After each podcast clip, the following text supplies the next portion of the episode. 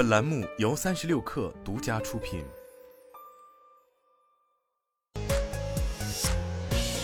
网络新商业领域全天最热消息，欢迎收听快讯不联播，我是金盛。游戏公司三季度业绩悉数出炉，三巨头三七互娱、世纪华通和完美世界依然位列 A 股游戏公司二零二三年第三季度收入排行的前三名，收入分别为四十二点八亿元、三十七点四亿元、十七点四亿元。二十五家 A 股游戏上市公司三季度总营收二百零一点九七亿元，十家游戏公司营收同比下跌。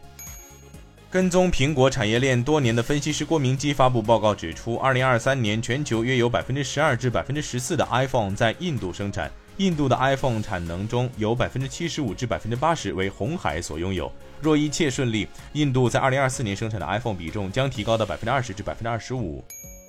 阿里旗下的国内批发电商平台幺六八八和二手电商平台闲鱼的重要性提升，近期升级为淘天集团的一级业务。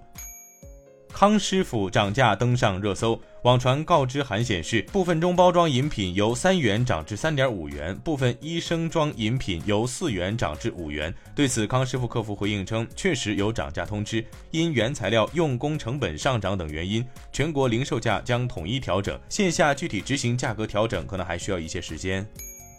当地时间十一月一号，支付巨头 PayPal 任命前安永全球首席财务官杰米·米勒为新任 CFO。米勒于今年一月被任命为安永全球首席财务官，在安永分拆咨询业务计划失败后不到六个月就宣布辞职。